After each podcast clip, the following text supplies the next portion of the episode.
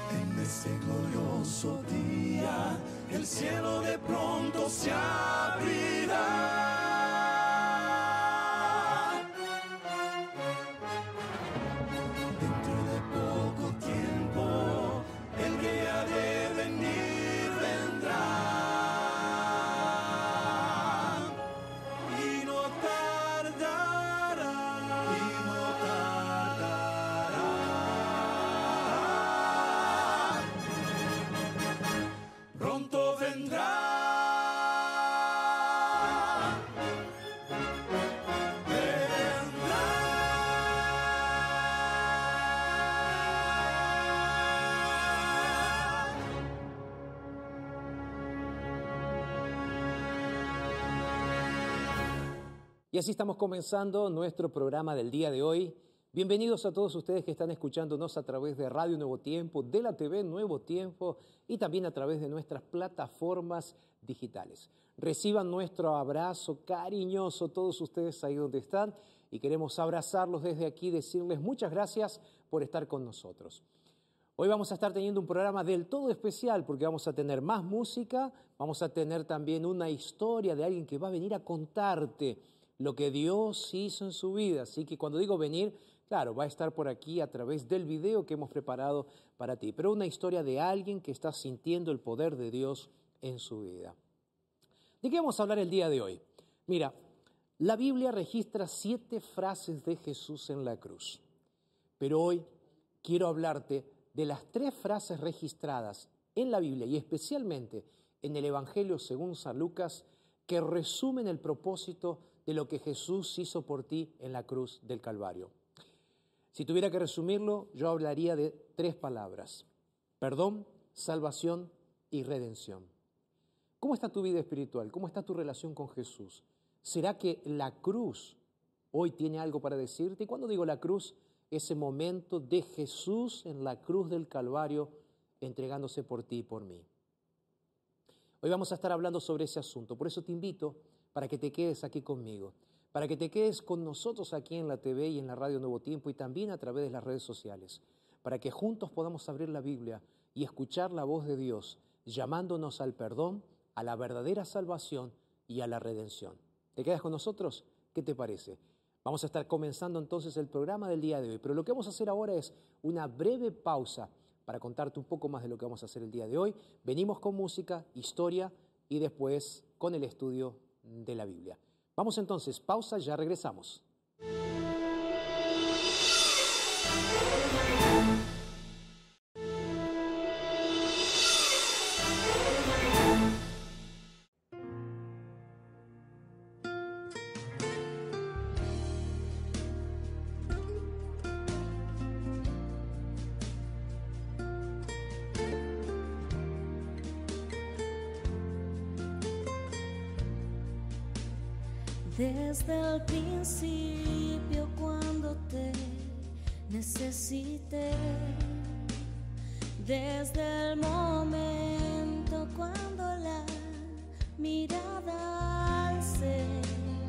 Desde ese día cuando sola me encontraba. Cuando tu mirada en mí se fue a poner, supe que me amabas, lo entendí. Supe que buscabas más de mí, que mucho tiempo me esperaste y no llegué. Supe que me amabas, aunque huí lejos de tu casa. Yo me fui y con un beso y con amor me regalaste tu perdón y estoy aquí.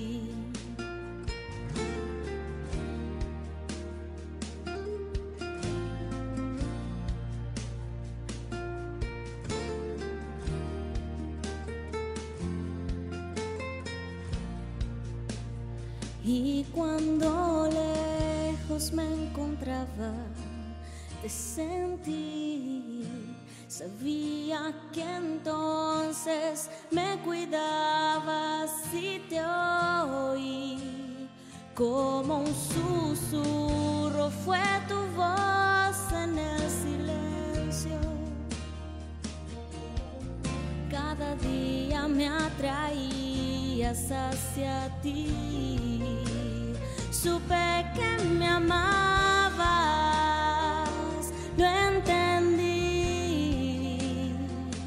Supe que buscabas más de mí, que mucho tiempo me esperaste y no llegué. Supe que me amabas, aunque huí lejos de tu casa. Yo me fui y con un beso y con amor me regalaste tu perdón. Supe que me amabas, lo entendí. Supe que buscabas más de mí, que mucho tiempo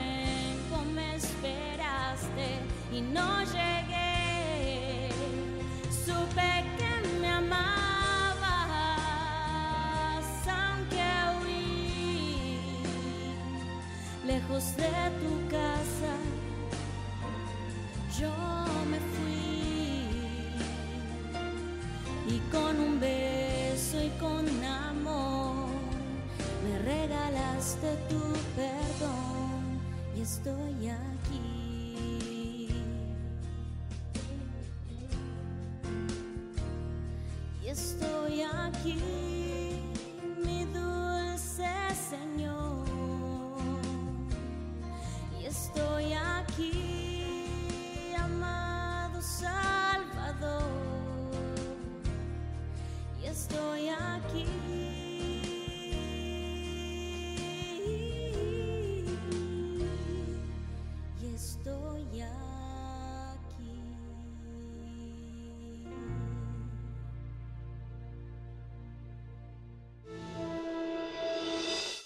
Nombre es Juan Pablo Ferreira, tengo 38 años, soy casado, tengo un hijo de 14, soy periodista y productor de TV y también soy cantante. Tengo un ministerio de 20 años.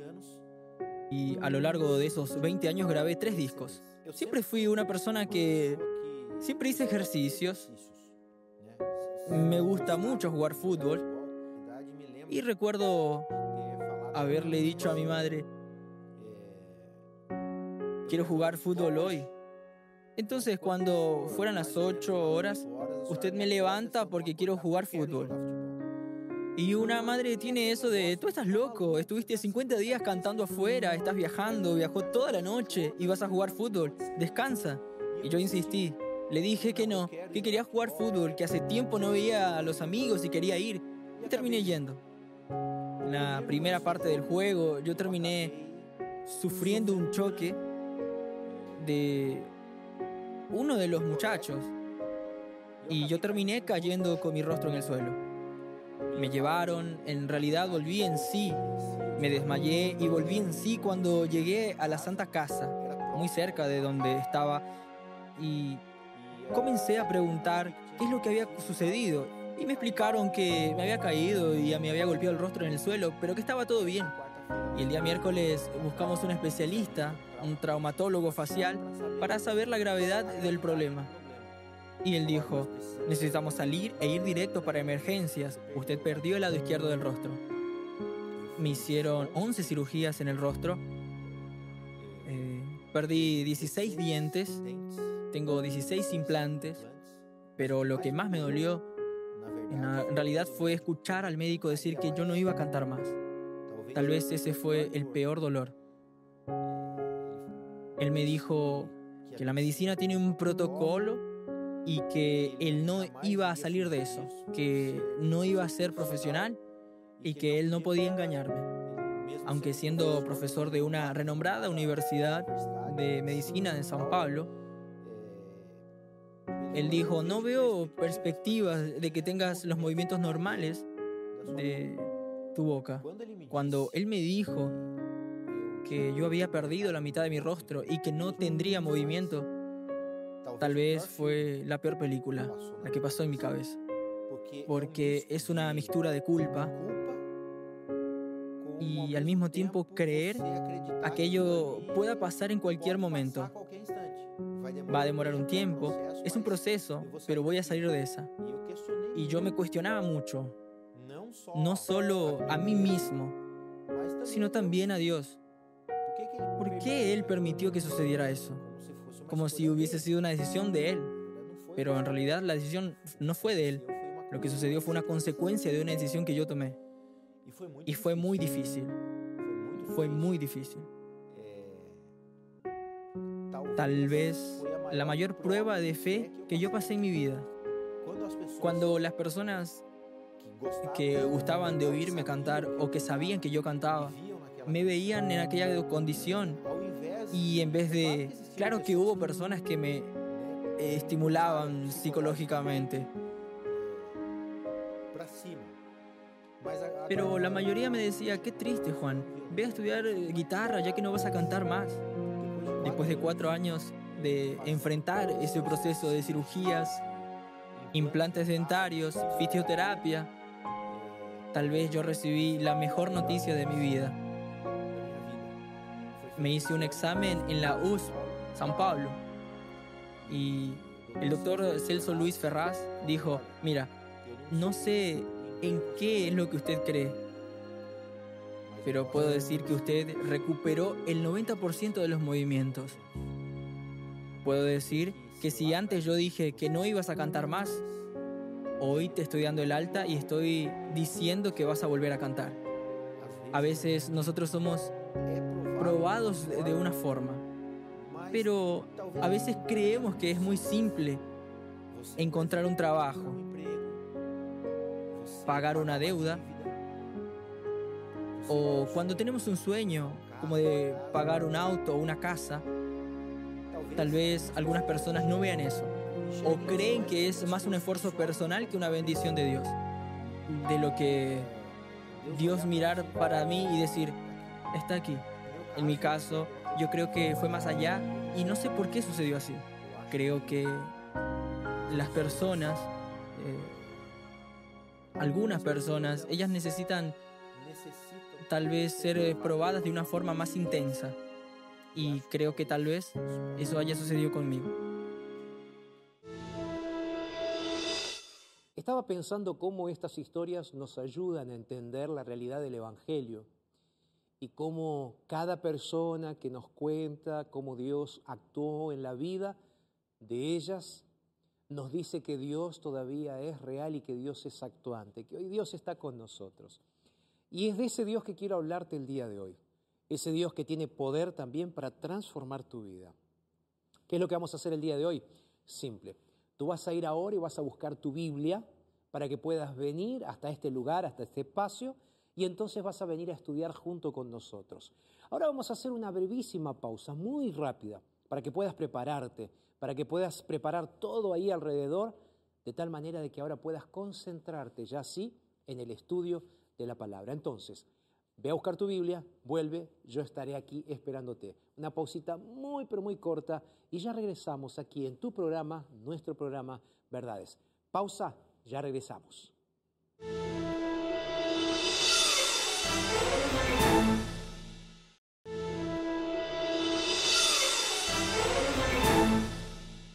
Ahora sí, estamos listos. Qué bueno que estás con nosotros, que sigues con nosotros en la sintonía de la radio y de la TV, porque este programa se transmite en simultáneo en radio y TV Nuevo Tiempo, y si me estás viendo también a través de las redes sociales, decirte gracias por dejarnos tu comentario aquí abajo, porque nos hace, nos hace bien saber que estás del otro lado y que los asuntos que tocamos aquí son asuntos relevantes. Así que si quieres escribirnos también algún asunto, algún tema, proponer algún tema, puedes hacerlo para que podamos tocarlo, para que podamos tratarlo aquí en Verdades, este programa que hacemos juntos.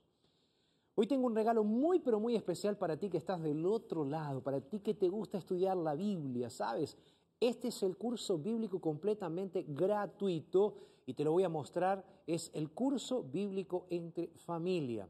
Es un curso, son lecciones de la Biblia que son sensacionales y que están orientadas especialmente a la familia.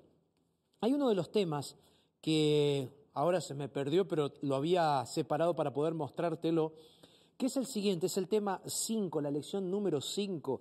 Dice, pedacito de cielo en la tierra. ¿Cuál será ese pedacito de cielo en la tierra? Aquí aparece la lección número 5, te la estoy mostrando para que veas ahí lindas imágenes. ¿Qué será esto de pedacito de cielo en la tierra? Es nada más y nada menos que lo que Dios está preparando para ti a través de tu familia, de la bendición de tu familia. Pastor, ¿cómo hago para poder entonces pedir el curso y que mi familia sea, sea mi hogar, sea un pedacito de cielo en esta tierra? Vas a hacer lo siguiente, nos vas a pedir este curso bíblico completamente gratuito a nuestro WhatsApp. Nuestro equipo de atención telefónica de la escuela bíblica está listo, preparado para recibirte. ¿Cuál es el WhatsApp? Es el más 55 12 98 114 60. Lo voy a repetir una vez más para ti que eh, estás escuchándome en la radio y para no decirlo tan rápido. Más 55 12 98 114 60. Puedes también pedirnos nuestro curso bíblico a través de nuestras plataformas digitales. Nuestro curso bíblico también está en formato digital y lo puedes encontrar en estudielabiblia.com. Esta es la página, es el sitio en internet donde puedes encontrar este y otros cursos bíblicos de tu interés para seguir estudiando la Biblia con nosotros. Ahora bien, quiero decirte algo que es importantísimo. Próximo sábado te invito a la iglesia adventista más próxima de tu domicilio. ¿Ok? A partir de las nueve, nueve y media están comenzando los cultos en las iglesias adventistas del séptimo día. Tú eres nuestro invitado especial. Quiero que tú vayas a la iglesia, encuentreunaiglesia.com, tú encuentras la iglesia más próxima a tu domicilio. Le dices que te estamos invitando, dices de parte del pastor Jorge, de todo el equipo de Nuevo Tiempo y con mucho placer y alegría te vamos a estar recibiendo a ti en nuestra iglesia, que es la iglesia adventista, que es tu iglesia también. ¿Ok? Ahora sí estamos listos para comenzar el estudio de la palabra. Ya viniste con tu Biblia, ya estamos aquí todos listos. Aquí en el estudio también nuestros amigos y colegas están listos. Y ahora lo que hacemos siempre es poder orar juntos para pedir la presencia de Dios, para que Él nos ilumine al estudiar su palabra. Vamos a orar entonces. Inclina tu cabeza, cierra tus ojos ahí en señal de reverencia, de adoración y de concentración para poder comunicarnos con nuestro Dios. ¿Vamos a orar? Padre querido, muchas gracias eh, por el privilegio que nos da, Señor, de abrir tu palabra. Hoy vamos a estar hablando sobre un asunto importantísimo. Queremos pedirte en el nombre de Jesús que puedas bendecirnos, Señor, y que podamos entender tu mensaje. Gracias, Padre, una vez más, porque nos hablas a través de tu palabra. Hoy pedimos que nos hables y nos transformes. Oramos en el nombre de Jesús. Amén, Señor. Amén.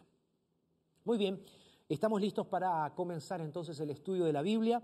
Vamos a abrir nuestras Biblias en Lucas capítulo 23, Lucas el capítulo 23, y voy a estar entonces eh, leyendo algunos textos bíblicos.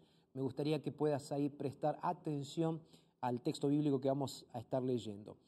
Eh, el contexto es, vamos a estar hablando sobre el momento en el cual la crucifixión de Jesús entonces eh, se dio y me gustaría que prestases atención. Voy a comenzar leyendo el versículo 26 que dice así. Cuando lo llevaban, tomaban a cierto Simón de Sirene que venía del campo y le pusieron encima la cruz para que llevara tras Jesús. Lo seguía una gran multitud del pueblo y de mujeres que lloraban y hacían lamentación por él. Si tú vas al versículo 32, la Biblia nos dice así, llevaban también con él a otros dos que eran malhechores dice el texto bíblico, para ser ejecutados. Verso 33. Cuando llegaron al lugar llamado de la calavera, lo crucificaron y allí a los dos malhechores, uno a la derecha y el otro a la izquierda. Versículo 34, la Biblia nos dice así. Jesús decía, Padre, perdónalos porque no saben lo que hacen. Yo te dije que hoy vamos a estar hablando sobre las tres frases de Jesús en el Evangelio según San Lucas. Sabes, hay siete frases registradas en tres evangelios. tres de esas frases están en el Evangelio según San Lucas. Otras tres de esas frases, las otras cuatro están en dos evangelios. En el Evangelio según San Mateo y en el Evangelio según San Juan. O sea, son siete frases en total.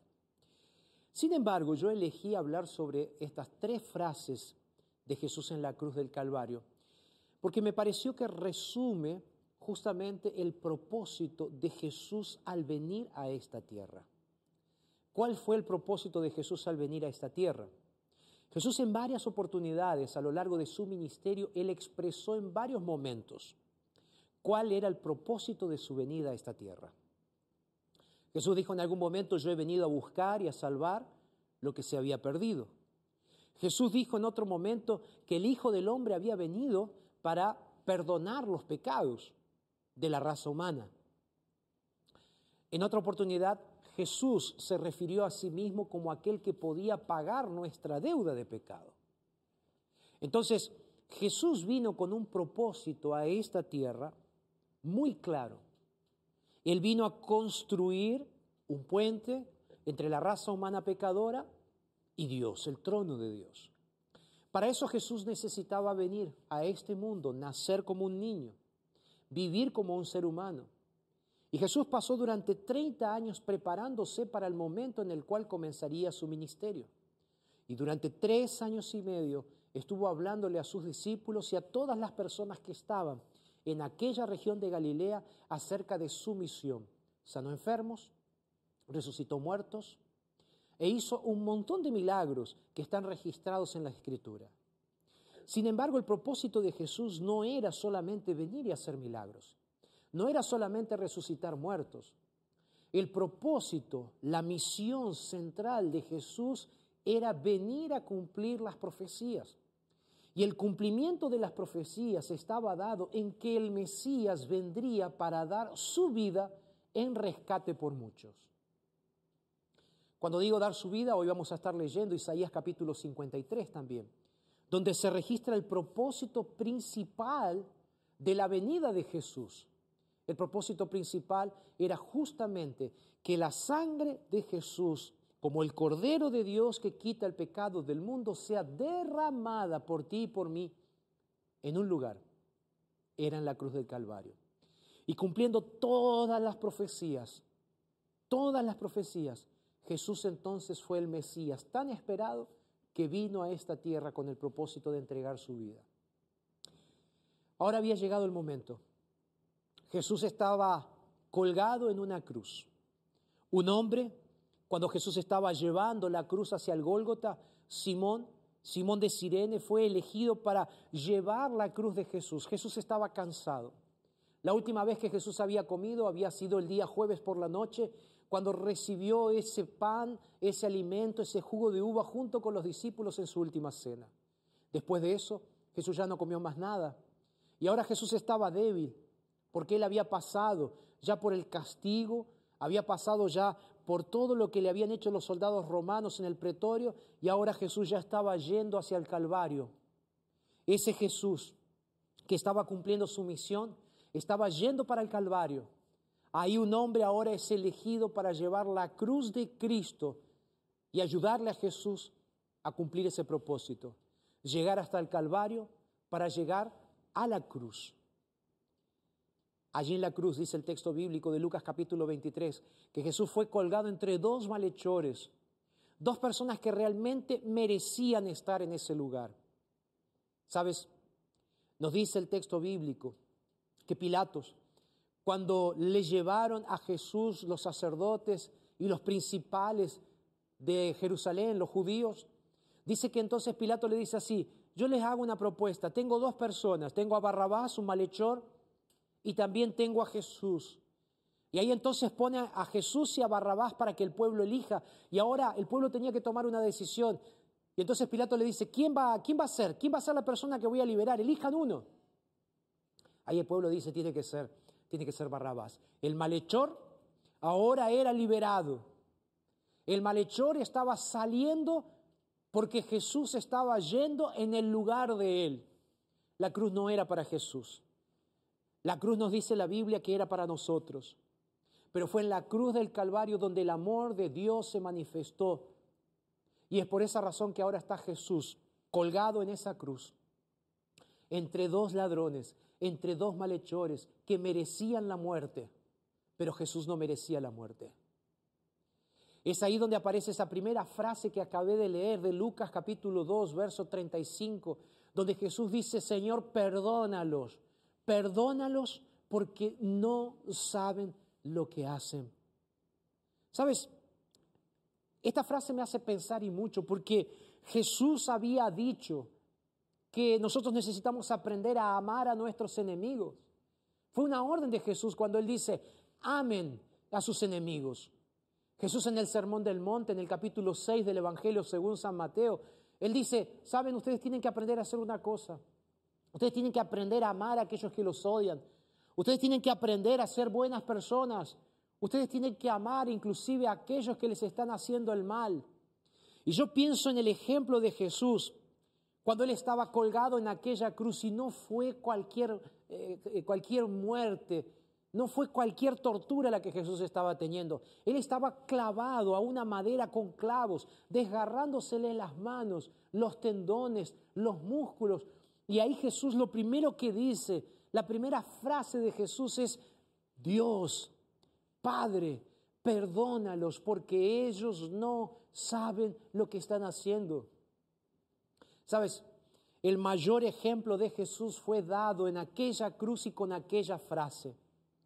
Porque dice la Biblia que todos nosotros somos pecadores, nos merecíamos la muerte. Sin embargo, Jesús no fue solo de palabra que él dijo, aprendan a amar sus enemigos. Jesús colocó en práctica, puso en práctica aquello que él había enseñado con tanto cariño. Aprendan a amar a sus enemigos. Sabes, en el Evangelio según San Lucas está registrado también allí en el capítulo 6, allí se registra que el propio Jesús, en un evangelio paralelo, o mejor dicho, en un texto paralelo al de eh, Mateo capítulo 6, él dice así, eh, Lucas capítulo 6, verso 35, amen pues a vuestros enemigos, hagan el bien, presten, no esperando de ellos nada, y vuestra recompensa será grande, y seréis hijos del Altísimo. El amor se expresa en obras, y el Señor Jesús entendió eso, y el Señor Jesús ahora estaba expresando ese amor al pedir perdón, perdón por aquellas personas que estaban crucificándolo Perdón por aquellas personas que lo estaban insultando. Perdón para aquellas personas que lo estaban escupiendo. Perdón para aquellos que se estaban burlando. Y perdón para todo aquel que mira la cruz del Calvario y en Jesús ve una oportunidad de vida. ¿Sabes? En esa primera frase de Jesús también se registra su misión mesiánica, el Mesías viniendo a cumplir ese propósito. Isaías en el capítulo 53, y quiero que abras, porque Isaías 53 para mí es uno de los textos bíblicos más poderosos en relación con la muestra que la Biblia nos hace de esa misión profética del Cristo, del Mesías, del Hijo de Dios que vendría para redimir a la raza humana. Y en Isaías 53 se nos describen todos los padecimientos del Mesías, apuntando a Jesús. Pero en el versículo 12 se nos dice así, hablando de esta misión, se dice así, por tanto yo le daré parte con los grandes y con los poderosos repartirá el botín, por cuanto derramó su vida hasta la muerte. Y dice, y fue contado con los pecadores, habiendo él llevado el pecado de, de muchos y orado por sus transgresores. Jesús no solamente estaba orando por perdón, Jesús estaba cumpliendo aquí una profecía. Jesús estaba cumpliendo la profecía de Isaías capítulo 53, verso 12, donde dice que Él entregaría su vida, donde dice que el Mesías estaría entregando su vida y además el Mesías estaría orando por perdón. Ahora, ¿sabe? Jesús no solamente estuvo orando por aquellos que estaban maltratándolo en aquel momento.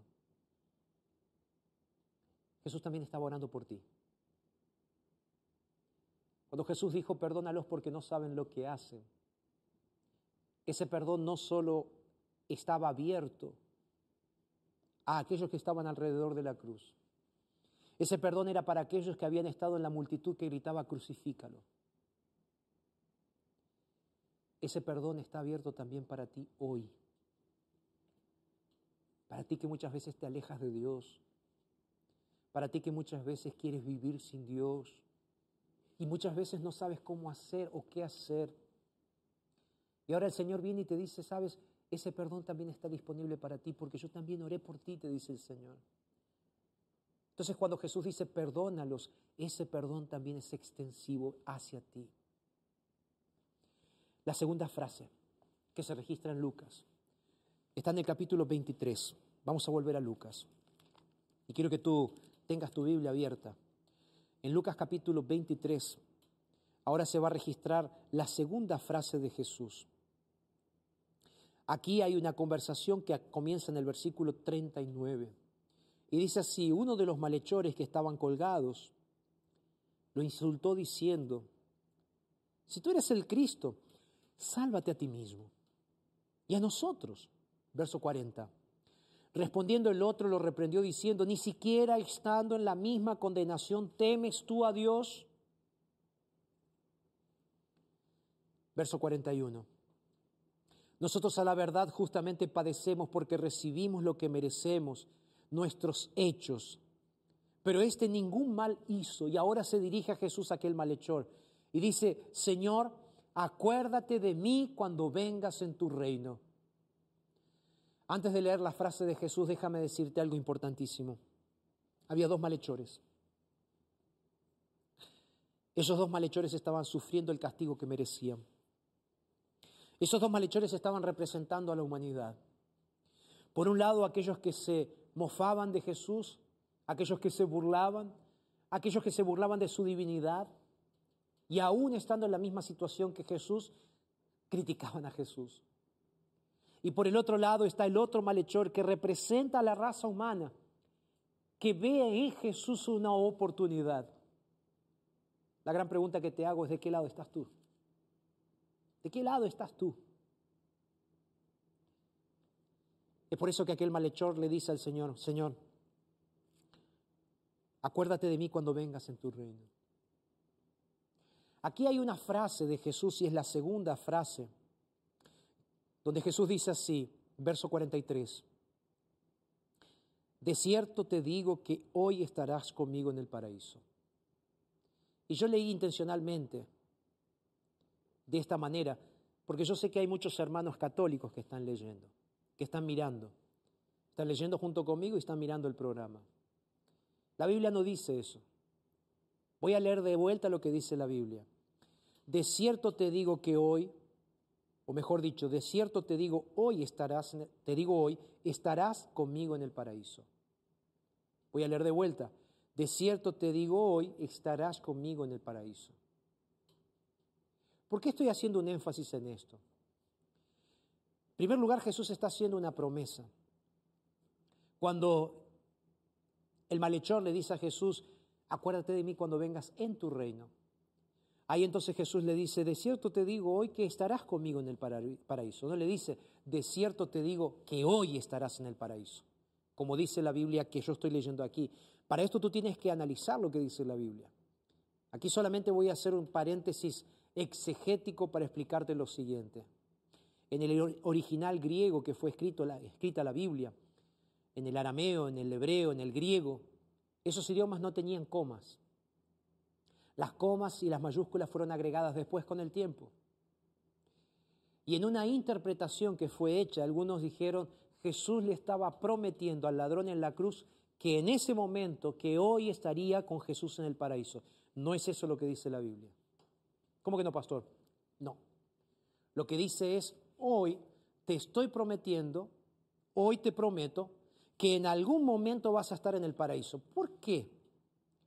Primero, porque si tú vas al Evangelio según San Juan capítulo 20, versículo 17, vas a encontrar que inclusive Jesús, después de su resurrección, todavía no ha ido al Padre. En San Juan capítulo 20, verso 17, la Biblia nos dice así, Jesús le dijo, suéltame, porque aún no he subido a mi Padre, pero ve a mis hermanos y dile, subo al Padre, a vuestro Padre, a mi Dios y a vuestro Dios. Y entonces le dijo a sus discípulos a través de María, prepárense porque voy a ir a ustedes. Jesús murió, Jesús fue sepultado, Jesús resucitó y todavía no ha habido el Padre. Entonces es imposible que Jesús le haya prometido a aquel ladrón en la cruz que en ese mismo momento, después de su muerte, iría al paraíso. Eso es completamente antibíblico. Es completamente antibíblico. La Biblia dice claramente que los muertos nada saben. Que después de la muerte no hay nada más que un sueño hasta que Jesús venga. Solo eso. Entonces, ¿cuál es la promesa que realmente Jesús hace? La promesa que Jesús hace es, estarás conmigo, ¿dónde? En el paraíso. Estarás conmigo, ¿dónde? En la vida eterna. Estarás conmigo, ¿dónde? En la nueva tierra que estoy preparando para ti. Es que la muerte de Jesús nos garantiza que nosotros vamos a poder tener acceso a esa nueva vida. Acompáñame por favor al libro de Romanos. Romanos, el capítulo 5. El texto bíblico nos dice así, versículo 6. Dice así, Cristo aun cuando éramos débiles a su tiempo murió por los impíos. Y dice, ciertamente apenas uno morirá por algún justo, con todo pudiera ser que alguien tuviera el valor de, de morir por el bueno. Pero Dios muestra su amor para con nosotros en que siendo aún pecadores, Cristo murió por nosotros. Entonces dice el texto bíblico que Cristo murió por nosotros para darnos justamente la oportunidad, murió por todos los impíos, para darnos oportunidad de qué? De vida eterna. Es el acceso a la vida eterna. ¿Cuándo? Cuando Cristo venga en gloria y majestad. Por eso en el libro de Apocalipsis capítulo 2, versículo 7, se nos dice, lo vamos a, lo vamos a mencionar, dice así, capítulo 2, verso 7, dice que el que persevere hasta el fin tendrá acceso. Vamos a leerlo mejor. Apocalipsis capítulo 2, verso 7, el texto bíblico nos dice así, dice, el que tiene oído, oiga lo que el Espíritu dice a la iglesia. Al vencedor, al que persevere, le daré a comer del árbol de la vida. Sabes, cuando Jesús le estaba prometiendo allí a aquel ladrón en la cruz del Calvario, estarás conmigo en el paraíso. ¿Sabes por qué aquel ladrón va a estar? ¿Y por qué tenemos la seguridad de que va a estar? Porque él aceptó a Jesús como el Dios de su vida. Porque él aceptó el sacrificio redentivo, el sacrificio salvífico y el sacrificio expiatorio de perdón de pecados. Aceptó a Jesús como su Salvador personal. Es eso. Por eso leía el libro de Romanos, donde en el libro de Romanos dice que Jesús murió para redimirnos, para limpiarnos, para perdonarnos nuestros pecados. Y quien acepta tiene acceso al árbol de la vida. Volviendo a Lucas capítulo 23, si tú prestas atención, hay un reconocimiento oficial por parte de aquel malhechor cuando él dice así, no le temes tú a Dios, aún estando en la misma situación. ¿Cuál fue el gran secreto de aquel ladrón de la cruz en relación con su salvación? Fue aceptar que Jesús era Dios en su vida. La primera frase de Jesús fue perdónalos porque no saben lo que hacen. Fue una oración. La segunda frase tiene que ver con una promesa. Tú estarás conmigo. ¿Cuándo? Cuando vuelva, cuando instaure el reino. No ahora, después de la muerte, porque la Biblia no dice eso. Allí en el futuro, como dice la Biblia, cuando Jesús vuelva resucitarán los muertos en Cristo. Aquel malhechor va a resucitar porque aceptó a Jesús como su Salvador personal en el último momento de su vida. Porque aceptó, ¿sabes qué? Aceptó el pago de su deuda. No solo aceptó el perdón de Jesús, aceptó la salvación de Jesús. La tercera frase. La tercera frase se, registra en Lucas capítulo 23 a partir del versículo 46 y dice así, entonces Jesús clamando a gran voz dijo, Padre, en tus manos encomiendo mi espíritu. Y dice el texto bíblico, terminando en el versículo 46, habiendo dicho esto, expiró. Sabes, aquí Jesús estaba haciendo una oración. En realidad lo que él estaba haciendo es, estaba usando una expresión registrada en el libro de los Salmos. En el libro de los Salmos, el capítulo 31, se registra justamente esta oración que allí en la cruz Jesús recordó. Ven junto conmigo, Salmo 31. El versículo 5 dice, en tu mano encomiendo mi espíritu. Tú me has redimido, Jehová, Dios de verdad. En tus manos me encomiendo o encomiendo mi espíritu. Tú me has redimido, Jehová, Dios de verdad. Yo te dije en el inicio del programa que te iba a hablar de las tres frases de Jesús. La primera, perdónalos porque no saben lo que hacen. Hablando del perdón que Jesús impartió en la cruz del Calvario. La segunda frase es estarás conmigo en el paraíso, en la nueva tierra. Jesús nos salvó para darnos oportunidad de vida eterna, darnos la oportunidad de poder entrar al árbol de la vida, de acceder al árbol de la vida. Y en tercer lugar, cuando Jesús dice, consumado es, está terminado.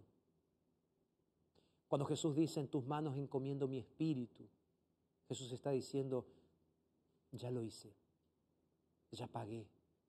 Aquí en el libro de los Salmos dice, tú me has redimido. ¿Sabes lo que significa la palabra redimir? Redimir significa volver a pagar. Volver a pagar. Eso significa. Jesús lo que hizo fue pagar la deuda que tú tenías con Dios, que yo tenía con Dios. Y Jesús vino para vivir en este mundo, para llegar hasta la cruz y para allí en la cruz recordarte una vez más por qué Él estaba en aquella cruz. Él estaba en aquella cruz con un propósito. El propósito de Jesús en aquella cruz era que todo ser humano entendiese quién es Jesús. Que Jesús es el Dios perdonador, el Dios salvador y el Dios redentor. Y fue Él quien perdonó todas nuestras transgresiones. Fue Él que te salvó, que me salvó. Fue Él que pagó todas tus deudas. Tus deudas mis deudas, todas nuestras deudas. Ya que estamos en el libro de los salmos, ¿te animas a buscar un último salmo? El Salmo 55 es bien bonito.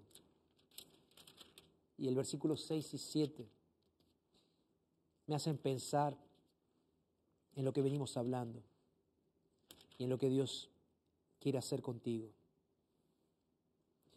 El texto bíblico nos dice en el Salmos 57, dice así, Han colocado, dice, una red para que mis pasos no se puedan sentir. Mi alma se ha abatido. Hoyo han cavado delante de mí. Pero una cosa es cierta, mi corazón está dispuesto para seguir a Jehová. Sabes, allí en la cruz del Calvario, Jesús hizo algo impresionante por ti. Y eso impresionante que Jesús hizo por ti fue lo que te garantizó el perdón, la salvación y la redención. Se cuenta una historia de Lutero, Martín Lutero, el gran reformador. Dice que un día él estaba muy enfermo en ese momento de enfermedad él tuvo una pelea con el diablo. No se sabe si es figurada, si fue real, él estaba enfermo. Pero cuentan los historiadores que en ese momento Satanás se le aparece a Lutero con una lista de todos sus pecados. Ahí dice la historia que Satanás lo apuntaba a Lutero y le decía, has pecado en esto, has pecado en esto. Y Lutero sin saber qué hacer, en un momento dado, gritándole a Satanás, le dice, yo he pecado en todos esos puntos, en todos. Tú tienes razón. Pero, dice Lutero, Jesús perdonó todos mis pecados.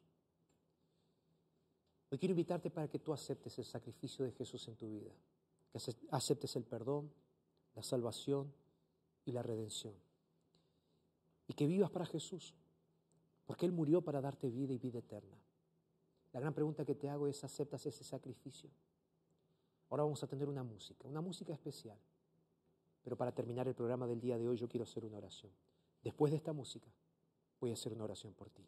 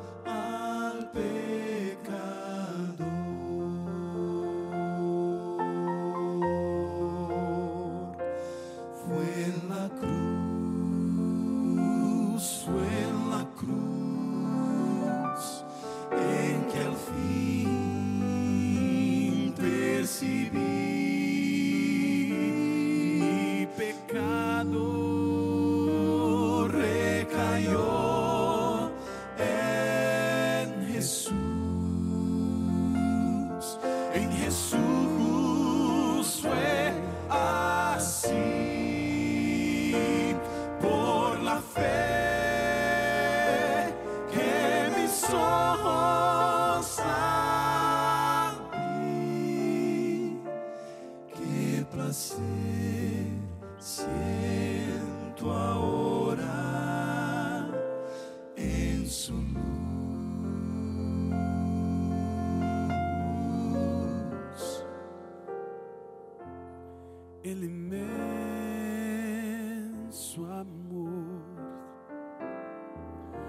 de mi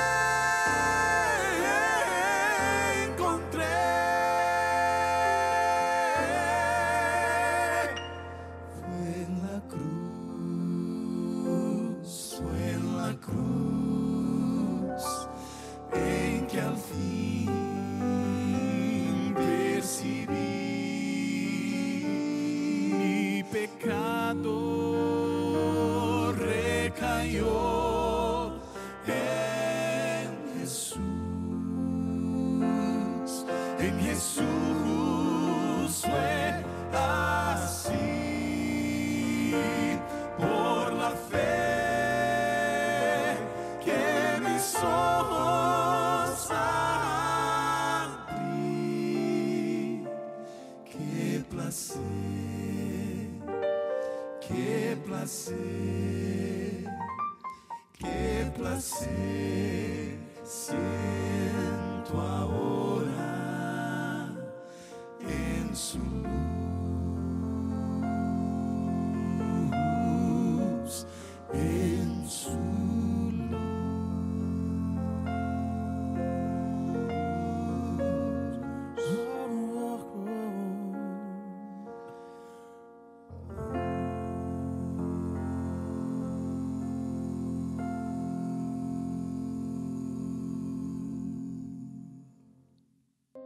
¿Fui claro con el mensaje del día de hoy?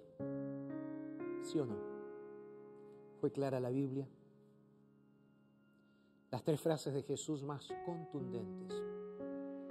Perdón, salvación y redención. Perdón de pecados, salvación y vida eterna y pago de deuda o redención. A partir de ahora tú eres un hijo de Dios. ¿Aceptas? Yo no sé si ya eres bautizado o no. No sé si aceptaste el perdón de todos tus pecados a través del bautismo. Si no lo hiciste, quiero invitarte para que lo hagas. Porque Jesús confirmó todo eso en la cruz del Calvario y después con su resurrección. Si estás estudiando la Biblia y todavía no aceptaste a Jesús como tu Salvador personal, hoy te invito para que lo hagas. Hoy. No esperes más. Tiene que ser hoy. Entonces si aceptas a Jesús como tu Salvador personal, te desafío a que hagas lo siguiente. Aquí abajo en esta transmisión de Facebook coloca quiero aceptar a Jesús como mi Salvador personal. Y si no, mándame un WhatsApp al más 5512 98 114 60 diciendo acepto a Jesús. Nosotros vamos a estar orando por ti. ¿Puedo orar ahora? Cierra tus ojos donde estás y vamos a orar. Padre, solo agradecerte por el perdón, por la salvación y por la redención en Jesús. Aceptamos todo esto en el nombre de Jesús. Amén, Señor. Que Dios te bendiga. Y bueno, nos vamos a encontrar en nuestro próximo programa. Así que recuerda, si aceptaste hoy a Jesús, háznoslo saber de alguna manera. ¿Ok? Vamos a estar esperando tu mensajito. Dios te bendiga y recuerda, lo dice Jesús en su palabra, entonces es verdad. Un abrazo y que Dios te bendiga hasta nuestro próximo programa.